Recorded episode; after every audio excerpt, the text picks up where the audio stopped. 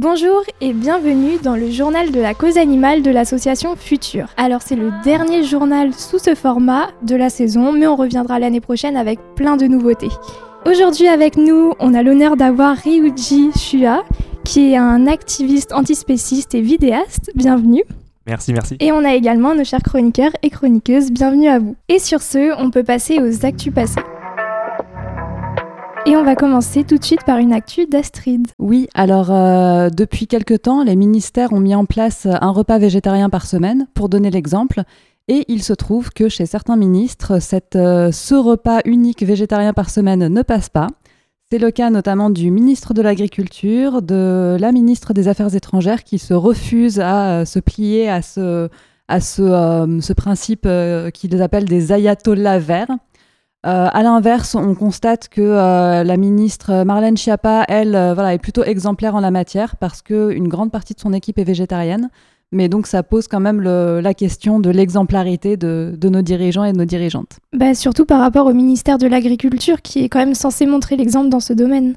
quand, oui, quand tu dis qu'il refuse, concrètement, il se passe quoi? Alors ça, on n'a pas les dessous des ministères exactement, mais donc j'imagine que soit ils doivent sortir à manger à l'extérieur le jour du repas végétarien, euh, ou peut-être qu'ils euh, qu'ils refusent de faire appliquer tout simplement cette directive dans leur ministère. Ouais, ça me rappelle euh, un repas par semaine végétarien dans les écoles, où il y a directeurs d'école dans certaines communes qui ont dit moi vivant jamais. J'ai vu ça dans, dans, ma commune malheureusement. Il y a des directeurs d'école, il y a des maires, voilà, ça mm. peut venir de plusieurs personnes. Alors que c'est une loi qui est appliquée et en fait ils n'appliquent pas la loi. Et eh ben, en fait, il n'y a pas de sanction pour euh, les cas, enfin les personnes qui n'appliquent pas la loi, donc ça, ça n'aide pas non plus, et c'est vrai que ça, c'est un vrai, euh, un vrai souci encore. C'est choquant quand même en fait, parce que je parle beaucoup aux gens qui sont aux États-Unis ou en Angleterre, et quand je leur parle de ça, euh, ils sont choqués en fait, parce qu'ils se disent en Europe, ça doit se passer très bien, mais en fait en France, pas vraiment. Donc, ouais. Malheureusement, on est très traditionnaliste en France. Hein. On est bien connu pour ça, je oui, crois. Peut-être en Angleterre, en Allemagne, ça se passe mieux, mais. Euh, oui, voilà. Mais justement, aux États-Unis, ça se passe comment? Il y a des repas végétariens, véganes? Oui, je pense. Il y a des gens qui sont pas contents avec ça, mais c'est pas comme c'est pas comme ici.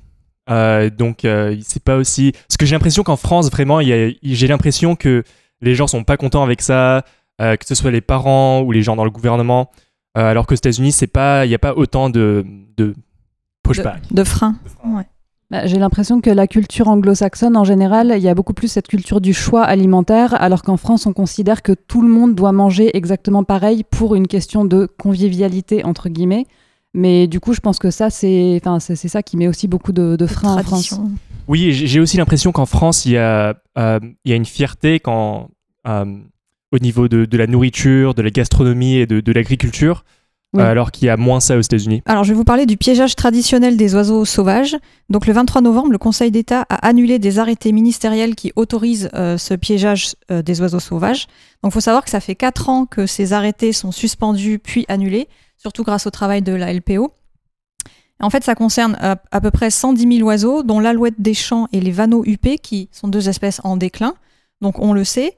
Mais il y a cinq départements du sud-ouest, euh, plus les Ardennes, qui continuent à vouloir pratiquer. En fait, c'est un peu comme s'il y avait des exceptions, un peu comme pour la corrida, dans certains départements. Donc c'est plutôt une bonne nouvelle finalement. Ça veut dire que ça oui. Donc chaque année effectivement. En fait, oui. si je comprends bien, les chasseurs mettent des arrêtés pour euh, euh, autoriser cette chasse qui est, traditionnelle. Voilà. Et puis au final, ils n'ont pas le droit. Alors oui, c'est du piégeage par filet et cage tombante. Et donc ça, euh, c'est par rapport, enfin, c'est au nom de la tradition également qu'ils prônent ces exceptions, un peu comme pour la corrida ou Alors ça, je sais, sais pas quels sont leurs arguments, mais euh, je sais pas s'il y a de la régulation derrière ou euh, hmm. peut-être Corentin nous en parlerait mieux, mais mais en tout cas ils essayent et pour l'instant ça freine. Il faut savoir aussi que la France, elle est en procédure d'infraction de la part de la Commission européenne depuis 2019 pour non respect justement de la directive oiseaux qui est contre le piégeage traditionnel. Donc mais c'est pas grave, on respecte pas. Mais euh, Donc ça veut dire que les autres pays l'ont déjà interdit depuis longtemps et la France, nous, on, ne respecte pas la directive européenne. Alors moi, l'actu, c'est aux États-Unis. Je savais que tu allais être là, Ryuji, c'est pour ça que j'en parle. Ryuji va souvent aux États-Unis. En fait, ça se passe avec euh, l'agence euh, fédérale pour la nutrition et les, et les médicaments. Ça s'appelle le FDA. Donc c'est Food, Drugs, Food and Drugs Administration. Administration, merci. Vous m'excuserez pour l'accent. Alors en fait, ils ont autorisé euh, la, commercialisation de viande cultivée. Euh, c'était quelque chose qui était très attendu. Là, on parle d'une entreprise qui s'appelle Upside Food et c'est une entreprise qui a fait quand même 400 millions de levées, 400 millions de dollars en levée de fonds.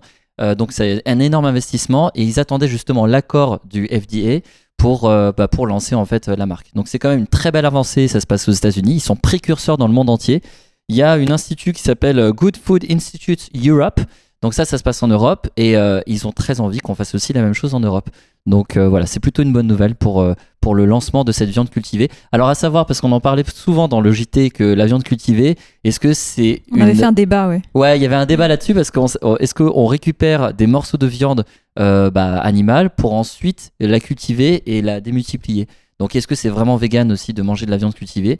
C'est un débat aussi. Mais en tout Bah, cas, justement, dites-nous peut-être en commentaire ce que vous en pensez. Alors Avec juste là-dessus, dans le débat qu'on avait fait, on avait eu donc euh, Nicolas Bureau qui est spécialiste de la question. Il nous avait expliqué que euh, là justement, ça se fait de moins en moins de récupérer des cellules animales pour cultiver la viande. Il nous avait expliqué que ça se faisait au début, mais que euh, là justement, il me semble que ça, ça se dirige de plus en plus vers. Alors, je ne saurais pas exactement, mais je crois que c'est à partir de cellules souches ou quelque chose comme ça, et que du coup, il y a de moins en moins besoin d'un animal de base Oui. pour euh, En fait, il y a- y, différents procédés et différentes entreprises. Et chaque entreprise font des procédés différents. Parce qu'il y a aussi plusieurs viandes différentes. Là, pour le c'est du poulet. Et euh, d'ailleurs, j'ai une autre euh, nouvelle qui est assez sympa parce que, euh, avec cette autorisation, Dominique Crène, qui est une chef étoilée 3 étoiles euh, à San Francisco, va commercialiser dans son restaurant. Elle avait déjà une première partie retiré la viande. Et là, elle va pouvoir présenter justement de la viande cultivée. Peut-être qu'elle s'attaquera aux poissons après. Peut-être. Eh bien, je continue sur un sujet alimentaire, euh, toujours avec les ministères. Le ministère de l'Agriculture, encore une fois, mais cette fois-ci, c'est une bonne nouvelle, puisque euh, le ministère va lancer le programme France 2030, qui consiste à promouvoir les sources de protéines alternatives au nom de la souveraineté alimentaire. Le but, c'est d'avoir bah, plus de consommation de, sources de protéines alternatives en France pour être bah, plus autonome au niveau de nos sources de protéines. Donc ce programme va largement mettre en avant les, légumineuses, euh, les algues également, ce qui est une très bonne chose. Par contre, il y a également les insectes qui font partie euh, de ce programme. Donc euh, voilà, c'est une demi-victoire et puis ça montre en même temps, je trouve que ça n'est pas parce qu'il y a un ministre qui est opposé aux protéines végétales à la tête de ce ministère que ça freine absolument tous les projets, même si malgré tout ça, ça joue beaucoup. Je pense qu'on en parlait beaucoup à la COP27 hein, de l'alimentation. Oui, oui, Ah, tout J'ai à fait. l'impression que l'alimentation, enfin, on se rend compte que c'est euh, important. Alors, bien sûr, d'un point de vue environnemental, nous, on est content d'un point de vue éthique animal, mais euh, je pense qu'il y a une vraie conscience qui s'éveille enfin. Quoi. Oui, oui, alors euh, bah, je reparlerai de la COP27 un petit peu après dans un, un Ah, prochain sujet, mais tu me spoil. Ouais, ça marche. Mais, euh, mais oui, effectivement, de toute façon, je pense qu'on a de plus en plus cette conscience que l'alimentation joue énormément, non seulement sur, euh, bah, sur notre santé, mais sur l'environnement. Et alors, sur les animaux, c'est encore compliqué avec beaucoup de personnes de mettre le sujet sur la table, mais je pense que ça vient quand même de plus en plus. Mais voilà, je pense que l'argument euh, écologique et l'argument santé font de plus en plus euh, mouche quelque part, donc tant mieux. En fait, là, je pense que pour ces projets-là, c'est aussi, quand ils parlent de souveraineté, c'est parce que vu ce qui se passe en Ukraine, euh, c'est les sous voilà, c'est le côté Donc, économique. je pense pas que ce soit éthique, sinon ils mettraient Ah pas non. les insectes dans le coup, mais enfin bon, ça reste positif. Non, de toute façon, avec le ministère de l'Agriculture, c'est clairement pas éthique. Enfin, ça n'est absolument pas leur, euh, leur préoccupation. Mais effectivement, quand ça touche au porte-monnaie, là, tout de suite, le- les arguments sont beaucoup plus entendus et entendables. Alors, je vais juste vous annoncer la sortie d'un livre qui s'appelle Au-delà de cette frontière de Nicolas Stephen aux éditions des Sables. En fait, euh, cet auteur travaille depuis 10 ans sur le spécisme et donc là, il a écrit une série de textes plutôt courts. Alors, je ne sais pas si on peut parler de poèmes en prose pour regarder l'innommable et porter un autre regard du coup sur ceux qui partagent la terre avec nous et, euh, et faire, faire évoluer un peu notre regard euh, sur ces animaux. J'avais une question, du coup, on peut l'acheter où le livre? Euh, bon, on vous mettra tout ça en commentaire. Et Harry, du coup, t'avais une dernière actu passée à nous proposer? Alors oui, moi c'est sur la série de la grippe aviaire. Malheureusement, une nouvelle nouvel épisode de la grippe aviaire. On confine euh, bah, tous tous- tous les volailles. Désolé d'employer ces termes-là, mais c'est le terme technique. On confirme tous les volailles en France depuis la mi-octobre. Euh, bon, vous connaissez la grippe aviaire, hein, c'est le virus H5N1 euh, où on, a des cas en fait dans certains euh, certains individus et du coup on confine les, les volailles pour éviter qu'ils soient en, en, relation avec les autres espèces animales qui, traversent la France, enfin les espèces d'oiseaux. Donc malheureusement, ça, malheureusement, on, tue énormément en fait d'animaux puisque dès qu'on a un cas de grippe aviaire, bah, c'est toute toute la ferme industrielle qui qui va à l'abattoir. Euh, L'année dernière, c'était 21 millions d'oiseaux volailles euh, qui ont été abattus. Euh, cette année, on, a, très peur que ce soit plus parce que dès la mi-octobre, à la même période par rapport à l'année dernière, on a deux à trois fois plus de cas cette année. Donc, enfin voilà, sachez que quand on, alors toutes celles et ceux qui nous écoutent, quand on parle de, volailles, donc c'est euh, poulet, pintade et toutes ces espèces de volailles, elles sont toutes confinées de mi-octobre à mi-mai. Donc quand on va acheter des poulets dits plein air, c'est pas du tout plein air en fait. Depuis euh, deux ans maintenant, on n'achète que des poulets en fait qui sont entassés dans des, hangars. Voilà, donc... euh, Ah oui, alors chose très importante, c'est un milliard d'euros euh, qui, sont, euh, qui sont déboursés de l'État pour dédommager les agriculteurs. Voilà, donc ça aussi, ça coûte de l'argent et c'est notre argent. Ça va toucher aussi la filière du foie gras, j'imagine. hein. Alors justement, la filière du foie gras, euh, au lieu de... Parce qu'il y a, y a beaucoup de, de canards et d'oies qui ont été abattus par rapport à ça.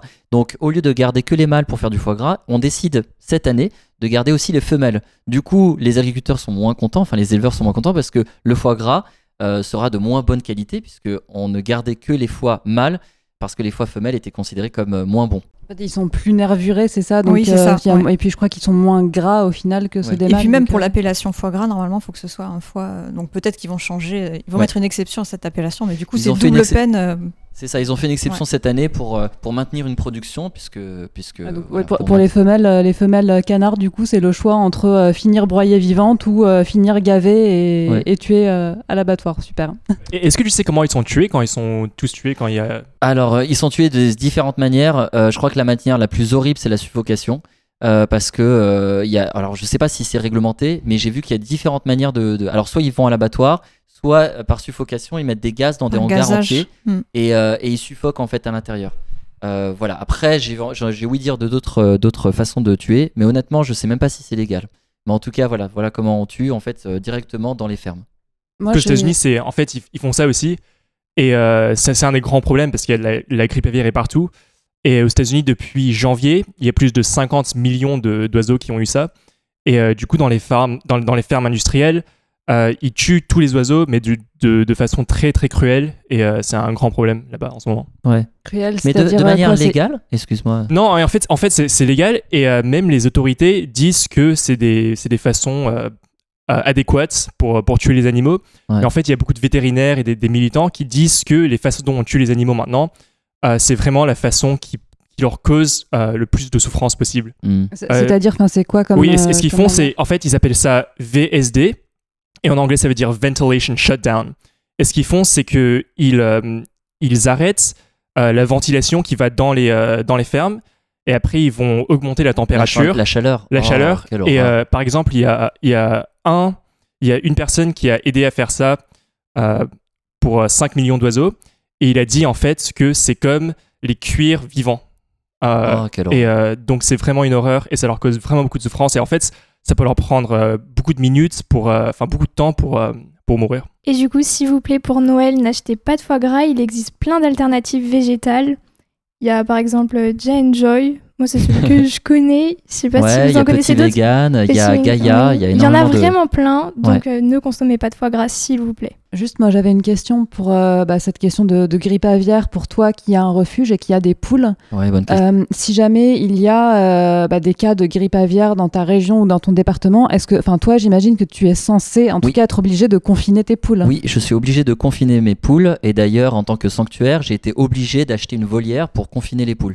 Alors même si je ne suis pas agriculteur euh, et que j'ai une vingtaine de, poules et de coqs, on est obligé de les confiner, ouais. Et enfin, ça, alors, euh, t'es pas obligé de répondre, mais tu le, tu le respectes ou pas ce confinement? Parce que je sais qu'il y a des, enfin, y a des sanctuaires et des refuges qui se refusent justement à confiner leurs animaux dans ces cas-là. Alors après, enfin, légalement, c'est pas autorisé, mais en même temps, moralement, enfin, Mm. il n'y a pas de raison de confiner des animaux parce que, euh, Euh, en, tant parce que que, euh, refuge, voilà. en tant que refuge ou sanctuaire, on est obligé. Du coup, euh, légalement, on est obligé. Et si on a une, un, un, Un contrôle. une- un Oui, contrôle, ouais. exactement, bah, à ce moment-là, on aura des sanctions. Et du coup, confiner, ça veut dire que tu as mis une volière au-dessus de leur. euh, Ok, d'accord, mais Oui, du coup, elles exactement. sont pas confinées dans, le, dans leur Ah poulailler. oui, alors euh, confiner, c'est ça, c'est mettre dans des volières pour éviter qu'ils soient en contact avec d'autres espèces naturelles d'oiseaux. C'est vrai que quand on parle de sanctuaire, euh, il y a, et j'allais dire un flou juridique, mais c'est pas vraiment ça. C'est-à-dire que juridiquement, on est considéré comme les éleveurs. Du coup, euh, même si on est un refuge, on est considéré comme un élevage. Voilà, même si c'est un élevage à but non lucratif, on va dire. Et donc maintenant, on va discuter avec notre invité. Alors, je voulais te poser quelques questions. Déjà, tu fais beaucoup de vidéos. Est-ce que tu peux nous expliquer un petit peu pourquoi tu fais ces vidéos leur, euh, leur portée, qu'est-ce qu'elles apportent aux Oui, gens? donc du coup, je fais des projets éducatifs euh, sur, euh, sur les animaux. Et euh, ce que j'essaie de faire, c'est j'essaie de faire deux choses. C'est un, de changer comment les gens y voient les animaux. Euh, donc je sais pas si ça traduit bien en français, mais euh, les animaux sont souvent vus comme des, comme des objets. Et donc en anglais, j'utilise une phrase beaucoup qui est They're not a something, they're someone. Ce qui veut dire un animal n'est pas quelque chose, mais c'est quelqu'un. Et donc j'essaye de, de changer comment on voit les animaux. Et après, j'essaye de d'expliquer en fait euh, toutes les façons dont on utilise les animaux et comment ça leur cause beaucoup de souffrance. Et euh, mon but, c'est d'essayer d'expliquer euh, la cause animale d'une façon qui est très facile à, à comprendre et d'une façon que tout le monde peut, peut écouter et, et avoir quelque chose à, à quoi penser. Ok, et j'ai vu que sur les réseaux, tu étais assez connu. Et justement, les personnes, c'est est-ce que c'est que des gens véganes antispécistes qui te qui t'écoutent ou justement tu arrives à faire évoluer d'autres personnes qui Oui, donc au début, c'était beaucoup ça. Et euh, en fait, la façon dont je parlais, je pense que ça parlait beaucoup aux gens qui étaient déjà véganes, qui étaient déjà militants. Euh, mais ce que j'essaye de faire maintenant, c'est j'essaye de, parler d'une façon où les gens, en fait, euh, même s'ils sont pas véganes, ils peuvent quand même trouver ce que je dis intéressant. Donc, par exemple, un, un- grand quelque chose que j'ai fait récemment, c'est j'ai changé mon nom sur, sur les réseaux sociaux de Peace by Vegan à mon, mon nom, en fait, Ryuji Shua. Et la raison pour laquelle j'ai fait ça, c'est parce que euh, consciemment, j'ai arrêté de parler du véganisme et j'essaye plutôt de parler des animaux. Donc, au lieu de parler du fait que, autant que vegan, je vais au supermarché et j'achète euh, le lait d'avoine au lieu du, lait qui vient, qui vient des vaches, euh, je parle de qui sont les animaux, qu'est-ce qu'on fait aux animaux. Et ça, c'est quelque chose que je pense qu'il y a beaucoup plus de gens qui veulent écouter parce que je commence pas par dire ah je suis vegan, mais je commence par dire oh est-ce que vous saviez qu'on fait ça aux animaux? Moi, moi, j'ai une question parce que bon, je te connais et, je, et la plupart du temps c'est en anglais. D'ailleurs, il y a peut-être des personnes qui seront étonnées de t'entendre parler en français. Oui, oui. Mais tu es français, il faut le préciser. Et, euh, et, et- et j'ai une question par rapport à toutes tes vidéos qui sont. euh, Enfin, moi je suis fan, j'adore la, la qualité de tes vidéos. Merci, merci. Est-ce que euh, il y aura peut-être, euh, je sais pas, pour des francophones, des versions françaises ou euh, je te pousse un petit peu souvent en te disant ah, j'aimerais bien voir en français peut-être pour nous les francophones. Oui, donc en fait, pour les, pour les vidéos plus longues, j'essaie de faire des, euh, sous-titres en français. Euh, je veux bien faire des trucs en français, mais en fait, peut-être comme tu peux l'entendre, je parle beaucoup mieux anglais que français. Euh, en français, j'oublie souvent des mots, j'ai plus de mal à, m'exprimer. Et en anglais, en fait, c'est ça qui fait que mon contenu est bien, je pense. C'est que, en fait, j'ai pris beaucoup de temps à, essayer de, trouver des bonnes façons d'expliquer les choses pour que ce soit facile à comprendre, pour que les gens ils écoutent ça sans être euh, sans, sans se sentir trop mal et donc euh, j'aimerais bien faire ça en français mais je pense que peut-être en collaboration Ouais. avec mais tout seul ce serait assez difficile je pense J'ai une autre question, désolé. Ryuji. Ryuji, est-ce que tu prends le soin euh, de prendre des sujets qui sont des sujets peu connus? Euh, voilà, je, je- je pense à tes documentaires. J'invite à celles et ceux qui nous écoutent à regarder les documentaires de Ryuji. Il y en a deux qui, pour moi, me, me, sautent aux yeux. Il y a un documentaire sur les poissons, et souvent les poissons sont un peu délaissés dans la cause euh, parce que on a l'impression, voilà, c'est loin, c'est- vraiment un animal qui est, loin de nos yeux. Et, euh, aussi, tu as parlé là dernièrement, euh, une vidéo sur les lévriers, les lévriers de course. Et j'ai découvert énormément de choses. Et est-ce que dans le choix de tes, sujets, c'est fait justement exprès pour mettre l'accent sur des individus auxquels on n'y pense pas? Oui donc euh, mon, but c'est toujours de- d'essayer d'aider les animaux le plus possible et d'ailleurs une des raisons pour laquelle je fais des projets éducatifs en fait euh, je pense que c'est important de préciser c'est pas parce que je pense que l'éducation c'est le truc le plus important mais c'est plutôt parce que j'ai une passion pour l'éducation et j'ai aussi pris beaucoup de temps à comprendre comment faire des projets éducationnels. Et donc c'est pour ça que je fais ça. Euh, mais oui, je, pense beaucoup au sujet. Et en fait, j'essaie toujours de penser qu'est-ce qui va aider les animaux le plus. Et par exemple, la raison pour laquelle j'ai fait un documentaire sur les poissons, c'est parce que comparé à tous les autres animaux, c'est les animaux qu'on tue euh, dans le plus grand nombre. Et c'est aussi ceux qui souffrent le plus. Parce que euh, d'un côté culturel et aussi légal, on les protège le moins euh, de, la cruauté et, et de souffrance. Et donc, du coup, je pensais que c'était très important de, faire quelque chose sur eux. Et en fait, surtout parce que pour les, animaux comme les chiens, par exemple, tous les gens savent que les chiens sont des individus qui pensent, qui, sensibles. Euh, pour les animaux comme les, vaches, euh, un peu moins, mais pour les poissons, pas du tout. Et du coup, c'est pour ça qu'une grande partie du documentaire euh, parle de qui sont les poissons. et parle de, des recherches en fait qui démontrent que ces, que ces animaux sont sensibles. Et je pense que c'est super important parce que surtout pour les poissons, on les voit vraiment pas comme des individus. Moi, en tout cas, je trouve ça hyper intéressant ce que tu dis sur le fait que tu aies changé ton nom voilà, de Peace by Vegan à, à Ryoji Shua parce que justement c'est moins, moins clivant. Parce que effectivement, le, les mots vegan ou même végétarien, végétarisme, tout de suite, ça a tendance à, beaucoup braquer les gens. Enfin, moi, j'ai pu le constater euh, en discutant pas mal avec des gens qui sont pas du tout végétariens, vegan, etc. Quand ce mot-là est mis en avant ou quand ils savent qu'ils ont affaire à quelqu'un qui est vegan, tout de suite, c'est perçu comme militant, donc biaisé, et eux, évidemment, ne se rendent pas compte de leur propre biais et de leur propre, euh, enfin, du fait qu'ils essayent de valider leur comportement. Oui, mais même quand je parle aux gens euh, au quotidien, donc par exemple, euh, quand je suis aux États-Unis, parfois je, je, prends un- je suis dans une voiture et je parle à quelqu'un que j'ai jamais rencontré et je leur parle de mon travail. Euh, en fait, pendant peut-être 30-40 minutes, ils savent pas que je suis vegan parce que je leur parle des animaux, je leur parle de la cause animale, de pourquoi est-ce que c'est important, de qu'est-ce qu'on fait aux animaux, de qu'est-ce que eux ils pensent. Je leur demande beaucoup de questions, mais en fait, ils savent pas. On, a une discussion sur quelle est la différence entre euh, une poule et, et un chien. Hmm. Mais ils savent pas que je suis vegan et euh, je pense que ça, ça m'aide beaucoup à avoir des conversations où Les- gens sont plus ouverts. Les messages passent mieux comme ça. Oui, c'est sûr. J'imagine que dès que tu leur dis que t'es vegan, bah, toute la crédibilité descend là. Bah, c'est c'est même pas ça en fait, parce que je leur dis pas. Ouais. Si je leur dis, c'est parce qu'eux ils me demandent. Mm. Et à un moment, ils se demandent, mais en fait, est-ce que t'es végétarien? Et là, je leur dis, ah non, je suis vegan. Ouais. Euh, mais on en parle seulement après. D'accord. Quand ils sont prêts à écouter euh, finalement ce mot peut-être euh, qui, Bah, avoir plein de messages. Je pense que ça passe mieux s'ils ont déjà une certaine image de toi avant, parce que sinon leur première image de toi, Oui, si la première image c'est euh, c'est quelqu'un de vegan, ils vont tout de suite euh, voilà euh, couper un petit peu et se dire bah de toute façon ce qu'il va me dire, ce qu'elle va me dire, ça va être faux, ça va être biaisé, ça va être machin, ça va être agressif, etc. Ouais, c'est exactement ça. Et en fait, euh, une des choses, c'est que je pense que quand on parle du, de, d'être vegan, on parle beaucoup de nous. Donc les gens, ils se disent, ah toi t'es vegan, donc toi tu n'aimes pas ce que moi je fais, alors que moi j'essaie de leur parler de ce qu'on fait aux animaux. Et, euh, et du coup, c'est pour ça que j'essaie de pas de parler de, du, du véganisme, mais plutôt de parler des animaux. Parce qu'après, on, a une- on a une discussion pas sur ce que moi je pense, sur ce que toi tu penses euh, de, et de comment on se sent, mais on parle de la cause animale. Et euh, j'ai trouvé ça très utile. Et oui, je trouve que les éléments de langage, c'est hyper utile, enfin, c'est hyper important de se s'interroger sur les éléments de langage parce qu'on voit bien que voilà, certains mots comme ça, comme vegan, ont été rendus très négatifs euh, dernièrement.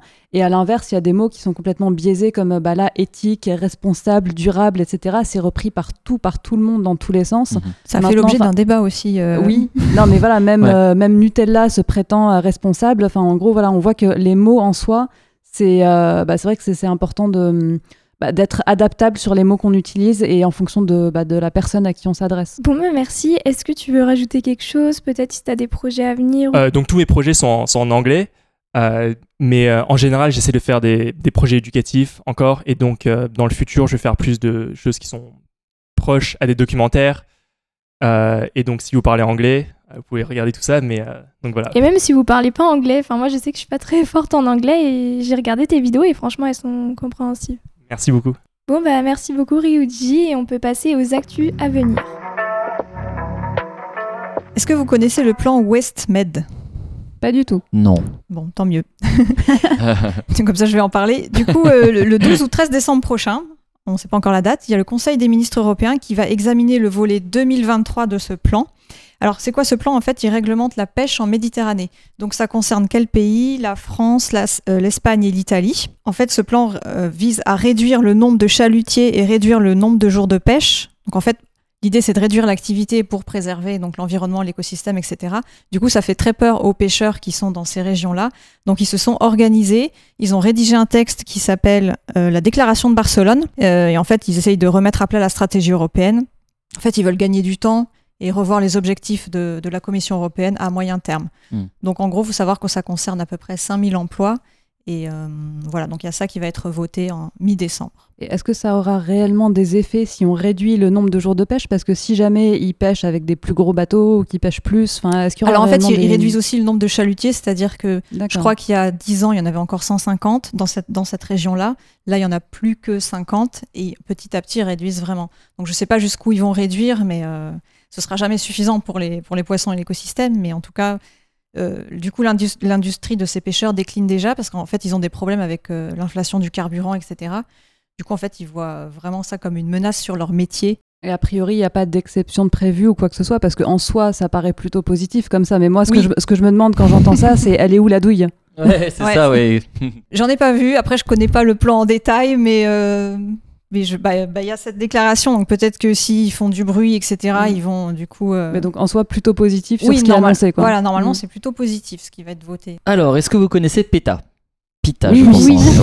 Ouais. bon, bah, alors je vais, je vais pas pouvoir annoncer la nouvelle. Non, je plaisante. En fait, PITA lance une nouvelle campagne. Ils offrent un million d'euros euh, à une entreprise. Donc, ça, va- ils vont élire en fait l'entreprise qui va proposer la meilleure alternative végane de laine à la laine, euh, végane et prête à, à la vente.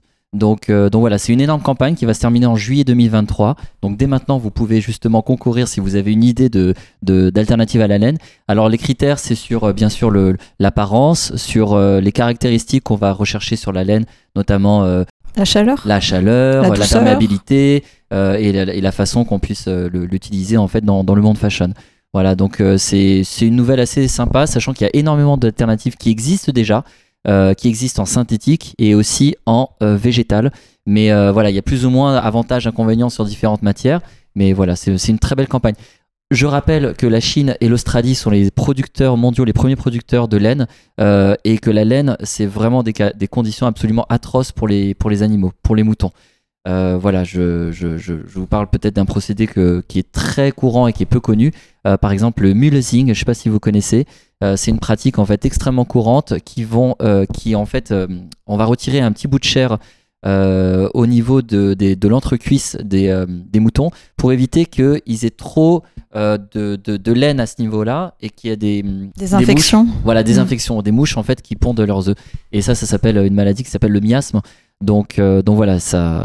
Voilà, donc plutôt que Sous- de les soigner, on décide de couper euh, Ouais, sans anesthésie. Exactement. Parce que les moutons en fait sont sélectionnés pour produire toujours plus, plus, plus, et ça génère énormément de problèmes. Donc euh, voilà, d'un point de vue éthique animal, la laine c'est absolument une horreur.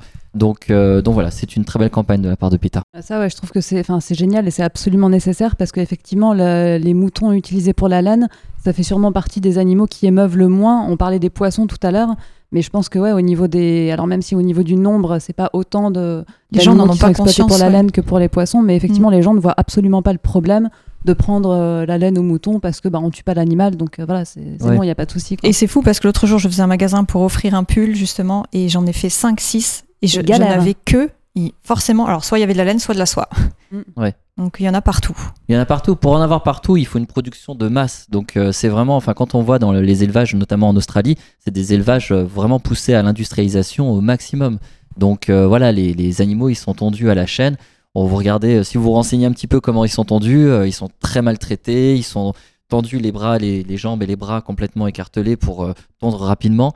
Euh, énormément de blessures, enfin c'est c'est absolument grotesque. Ouais. Bah, et je trouve que c'est d'autant plus important cette initiative de PETA que euh, la laine, ça a vraiment une image un peu luxe entre guillemets. Enfin, on voit bien dans les magasins partout, Le enfin tous les pulls, aussi, si on Ouais. parle des chèvres. tous les pulls où il y a marqué euh, 100% laine, etc. C'est présenté comme du plus haut de gamme que euh, ce qui est synthétique. Donc Mhm. là, c'est très bien qu'ils travaillent sur justement des alternatives qui soient qualitatives, qui soient chaudes, qui soient tout ça, parce que. Bah, du coup, s'il peut y avoir une bonne image sur les alternatives, ça aidera à ce que la laine soit moins consommée, moins achetée. N'hésitez pas à celles et ceux qui nous écoutent de regarder les logos aussi. Il y a des labels, notamment PETA, qui est le label le plus connu dans le monde fashion. Ça s'appelle Vegan. Voilà, il y a écrit Vegan. Je pense aussi à Animal Free, qui est un label euh, italien. Euh, et puis il y a F Vegan France, voilà, pour citer un label français. Donc voilà, n'hésitez pas à bien vérifier en fait les labels. Eh bien, j'enchaîne et je reviens sur ce que tu m'as spoilé tout à l'heure, la COP27. Parlons-en. Non, mais ça va, tu m'as pas trop spoilé. En fait, moi, je voulais parler du président euh, Lula, qui, euh, le nouveau président brésilien, qui, lors de la COP 27, a annoncé un objectif de déforestation zéro en Amazonie. Alors, en soi, c'est très positif, euh, d'autant plus que, bah, vu que la viande est à l'origine d'énormément de déforestation, bah, du coup, ça veut dire que s'il veut ne serait-ce que diminuer la déforestation, il sera obligé d'adresser le problème de la viande. Maintenant, moi, la question que je me pose, c'est est-ce que ça sera douille pas exactement tout à fait pas que de la théorie. Et comment Ouais. il va faire aussi Parce qu'il va y avoir plein de mais grands ça et puis surtout moi la- enfin surtout je me dis ça peut très bien rester juste une déclaration de bonnes intentions parce que enfin déjà quand on voit que la COP 27 a été sponsorisée par Coca-Cola bon bah Oui. là clairement la douille elle est là Bien sûr. donc euh, je pense que euh, bah, de toute façon on voit bien que les COP c'est souvent beaucoup de blabla et puis pas grand chose qui arrive derrière Euh, et puis c'est des occasions de, de se réunir et de s'auto-congratuler entre euh, dirigeants de la Oui, planète. C'est des déclarations de bonnes intentions, mais voilà, c'est ça. ouais. C'est euh, l'humoriste Naïm qui disait la COP 27, en fait, ça sert, ça sert juste à, à- à annoncer la date de la COP 28. Donc, euh, donc Mais voilà. Je crois qu'il y a un grand humoriste aussi qui a dit Make the planet great again aussi. Oui, ouais, Très très bon possible. humoriste aussi. Mais donc voilà, si c'est vraiment tenu et s'il y a ne serait-ce qu'un un début de réflexion là-dessus, ce sera une très bonne chose parce que euh, on sera obligé de parler de la viande. Maintenant, est-ce que ce sera réellement euh, fait, suivi des faits À voir. Alors je vais passer à une actu que vous connaissez sûrement déjà, c'est le Veganuary. Oui. Oui, alors on va en reparler quand même. Donc c'est un challenge qui est né euh, au Royaume-Uni en 2014.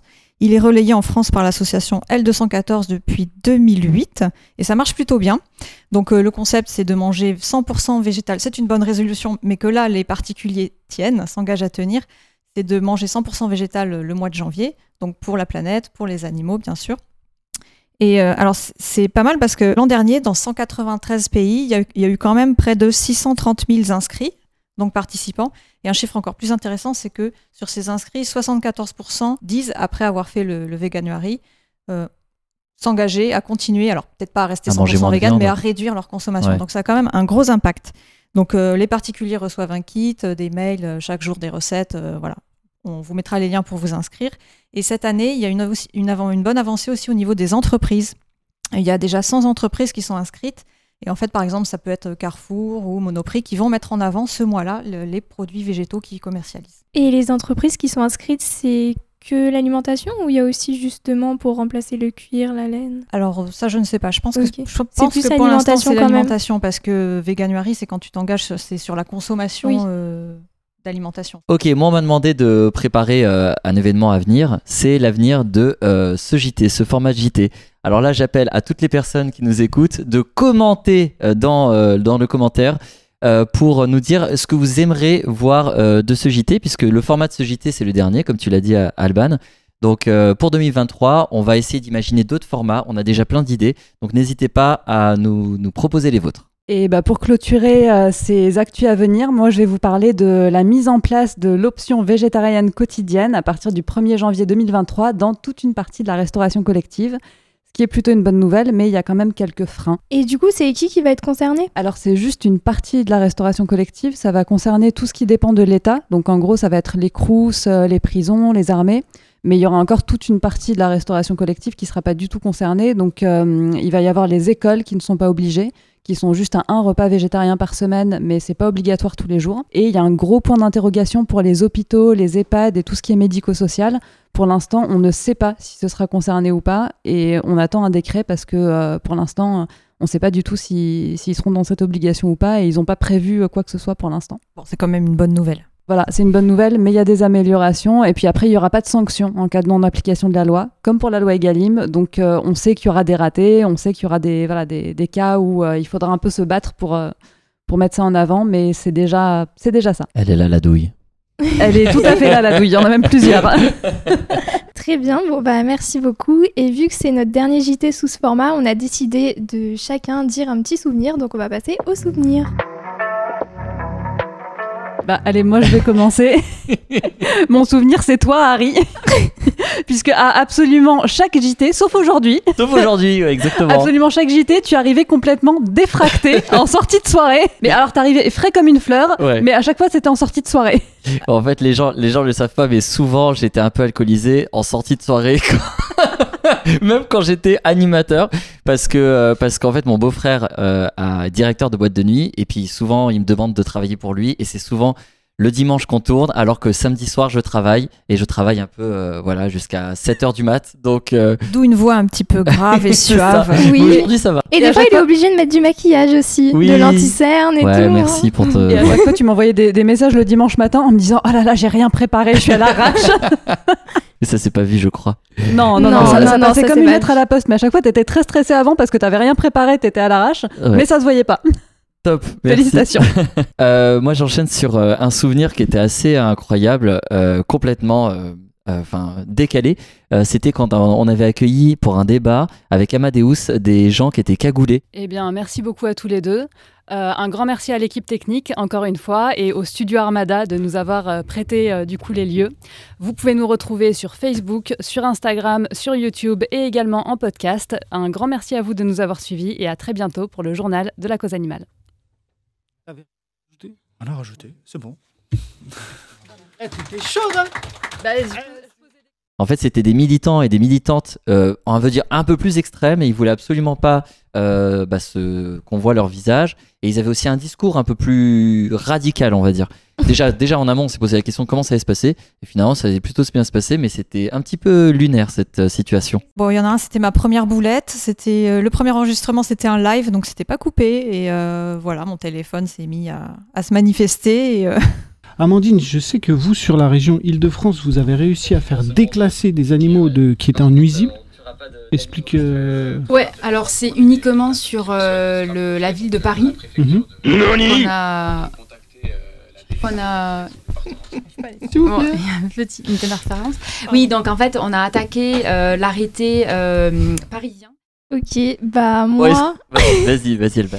euh, moi j'ai toujours eu des problèmes de prononciation des mots et notamment en anglais. en anglais. Même en français, ça m'est déjà arrivé. ça m'est déjà arrivé. Mais en anglais, c'était le nom d'un flamant rose. J'ai dit Pink Floyd et c'était Pink Floyd et voilà. Donc en fait, c'est un flamant rose qui s'appelle Pink Floyd. Désolée si je Floyd, prononce Pink mal. Floyd. ok, je refais. Non, c'est bien, c'est pas grave. C'est mignon, c'est mignon. Si, si, c'est mignon. C'est mignon. ouais. Ok. Ah, Ça nous avait Mais- fait rire. Moi, j'avais pas la référence en plus jusqu'à il y a 4 jours. Donc bon, je comprenais pas pourquoi ça faisait tant rire pour le nom d'un flamant rose, mais maintenant j'ai compris. Ouais, Est-ce que je peux rajouter un souvenir? Moi, je peux rajouter un aussi. Ah, tu peux rajouter aussi? Oui. Vas-y. Bah, du coup, alors c'est encore par rapport à toi, mais là, du coup, c'est. Enfin, je. Je crois que c'est le même souvenir. Oui, ça doit, Ouais, ça doit parce être ça. Il faut qu'on se dévoile ce souvenir.